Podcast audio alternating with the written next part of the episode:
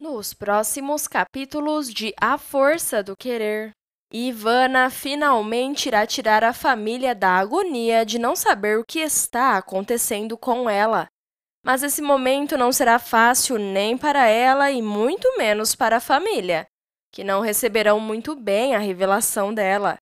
Joyce perderá totalmente o controle da situação e falará coisas terríveis para a filha, que, por sua vez, desabafará tudo o que sempre guardou para si a respeito do que sentia. Mas essa situação tomará dimensões muito maiores quando Ivana tomar uma atitude inédita para todos. E isso fará com que acabe as esperanças de Joyce definitivamente. Ivana tomará coragem para enfrentar um dos momentos mais difíceis de sua vida. Ela não aguentará esconder da família que descobriu o caminho que finalmente trará sua identidade. Afinal, o boato de que ela poderia estar andando por maus caminhos começará a correr na boca dos conhecidos. E para evitar que algo pior seja levantado contra ela, Ivana tomará coragem e reunirá os pais para contar toda a verdade. Antes dessa reunião, Ivana, não suportando mais as discussões frequentes com a família, arrumará as malas e fugirá de casa no meio da noite. Ela irá para a casa de Nonato pedir abrigo e o amigo irá socorrê-la.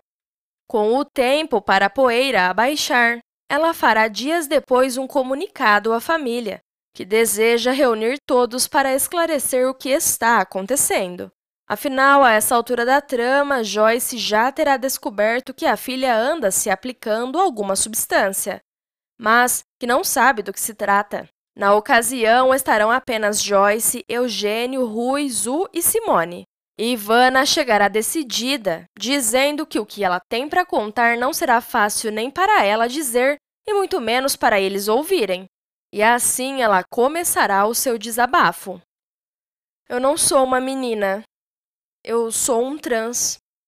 Vocês não tiveram uma filha. Eu nasci um menino. Nesse momento, Joyce, encarando tudo com a maior estranheza do mundo, perguntará se a filha está louca. E Rui também dará o seu pitaco, dizendo que a irmã está pirada, e ela continuará. Não, não é piração. Eu passei a vida toda brigando com o meu corpo não aceitando ele. Esse corpo aqui ele não é meu. Foi um engano. Mais uma vez, Joyce irá interromper a filha, perguntando se a droga que ela está tomando está deixando ela desse jeito, falando essas coisas absurdas. E a filha, lutando para ser ouvida, tentará mais uma vez. E Simone também ajudará. Mas Joyce continuará dizendo que isso não passa de um delírio de Ivana. Rui, também incompreensível com a situação, dirá que é melhor chamar até um psiquiatra. E Ivana, já alterando o tom de voz, dirá: Vocês pensam que é fácil para mim dizer isso para vocês? Vocês pensam que é fácil para mim viver isso? E Simone pedirá calma para a prima, que ela deve contar tudo com a maior calma. E Joyce, olhando para a sobrinha, acusará ela de estar com conchavo com Ivana e esconder coisas da família. Eugênio, já impaciente vendo a filha lutar para ser ouvida, pedirá para que eles fiquem em silêncio e perguntará para Ivana onde é que ela tirou essa ideia absurda. E mais uma vez ela tentará se explicar. Pai, eu tô pedindo para vocês me escutarem. É só isso. Eu não sou uma mulher. Eu sou um homem. Eu nunca fui uma mulher, nunca. Rui, confuso, perguntará se ela está se assumindo que é lésbica. Mas Ivana dirá que não é, que apenas é um homem que nasceu no corpo errado. E Joyce, já se desesperando, começará a dizer para Eugênio que isso é um surto psicótico que está acontecendo com a filha. E Simone puxará a tia pelos braços, dizendo que Ivana está apenas revelando que é um transgênero. E nessa hora, Ivana continuará a falar que passou a vida toda lutando dentro de um corpo que não a pertencia. Ela irá tirar a blusa para que todos vejam a faixa que usa nos seus seios, e enquanto isso dizendo que nunca quis eles.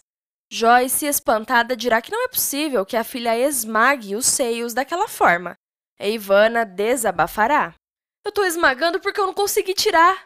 Eu falei para você, mãe. Eu falei. Mas você não quis ouvir. Eu falei a minha vida toda. Eu tentando me achar no espelho. Tentando me procurar no espelho, mas não achando. Vocês sabem o que é isso? Se sentir um vazio, sem identidade nenhuma, nesse corpo que te humilha, te incomoda, te machuca. É como se você tivesse numa roupa que não é sua, que é emprestada, mas meteram você lá e você não consegue sair. Imagina você, mãe. Imagina você lá dentro do corpo do papai, tendo que se comportar como papai, não podendo ter esse cabelo, essa maquiagem, essas unhas, tendo que se comportar como papai, as pessoas te exigindo que você se sinta como papai, que as pessoas te olhem como mãe, você ia pirar. Você ia pirar como eu tô pirando. Nesse momento, Joyce cairá no choro, dizendo que não tem estrutura para suportar a revelação da filha. E irá abraçar Eugênio pedindo ajuda. Ivana começará a perder o controle, desabafando a situação difícil que sempre enfrentou. E, por fim, perguntará se eles a aceitam como é agora.